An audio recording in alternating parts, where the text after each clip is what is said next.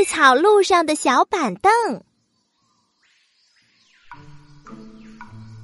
绿草路的这一头住着冠奶奶，绿草路的那一头住着熊爷爷。有时，冠奶奶会走过绿草路去探望熊爷爷，还会带着自己制作的香喷喷的饭团呢。有时候，熊爷爷会走过绿草路去探望冠奶奶，还背上自己收获的玉米棒。一天，冠奶奶做了好吃的胡萝卜饭团，走上去看望熊爷爷的绿草路。走着走着，冠奶奶腰酸了，腿也疼了，她四处瞧了瞧，唉。连个坐着的地方也没有，冠奶奶只好继续拖着脚步往前走。哎呀哎呀，哎呀，我的身体不如从前了。咦，前面有块圆圆的石头，上面还有好看的花纹呢。哎，真好，我可以坐下来歇一歇。怪奶奶舒舒服服的在圆石头上坐下来，自言自语的说：“这真是一张不错的小板凳啊。”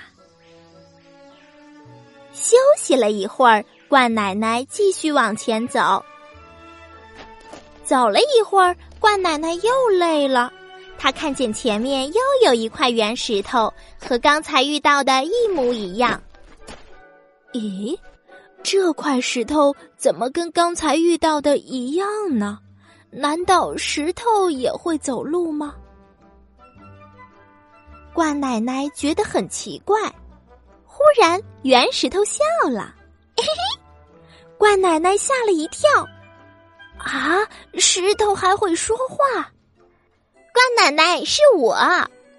怪奶奶仔细一看，哟。从圆石头下面伸出了一个小脑袋，两只小黑豆似的眼睛，笑嘻嘻的看着怪奶奶。原来呀，是小乌龟。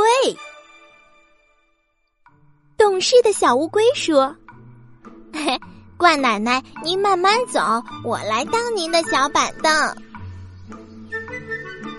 第二天，熊爷爷背着甜甜的玉米棒去看望冠奶奶，一路上。他发现绿草路上多了许多小板凳，有方方的石头凳子，有圆圆的树根凳子。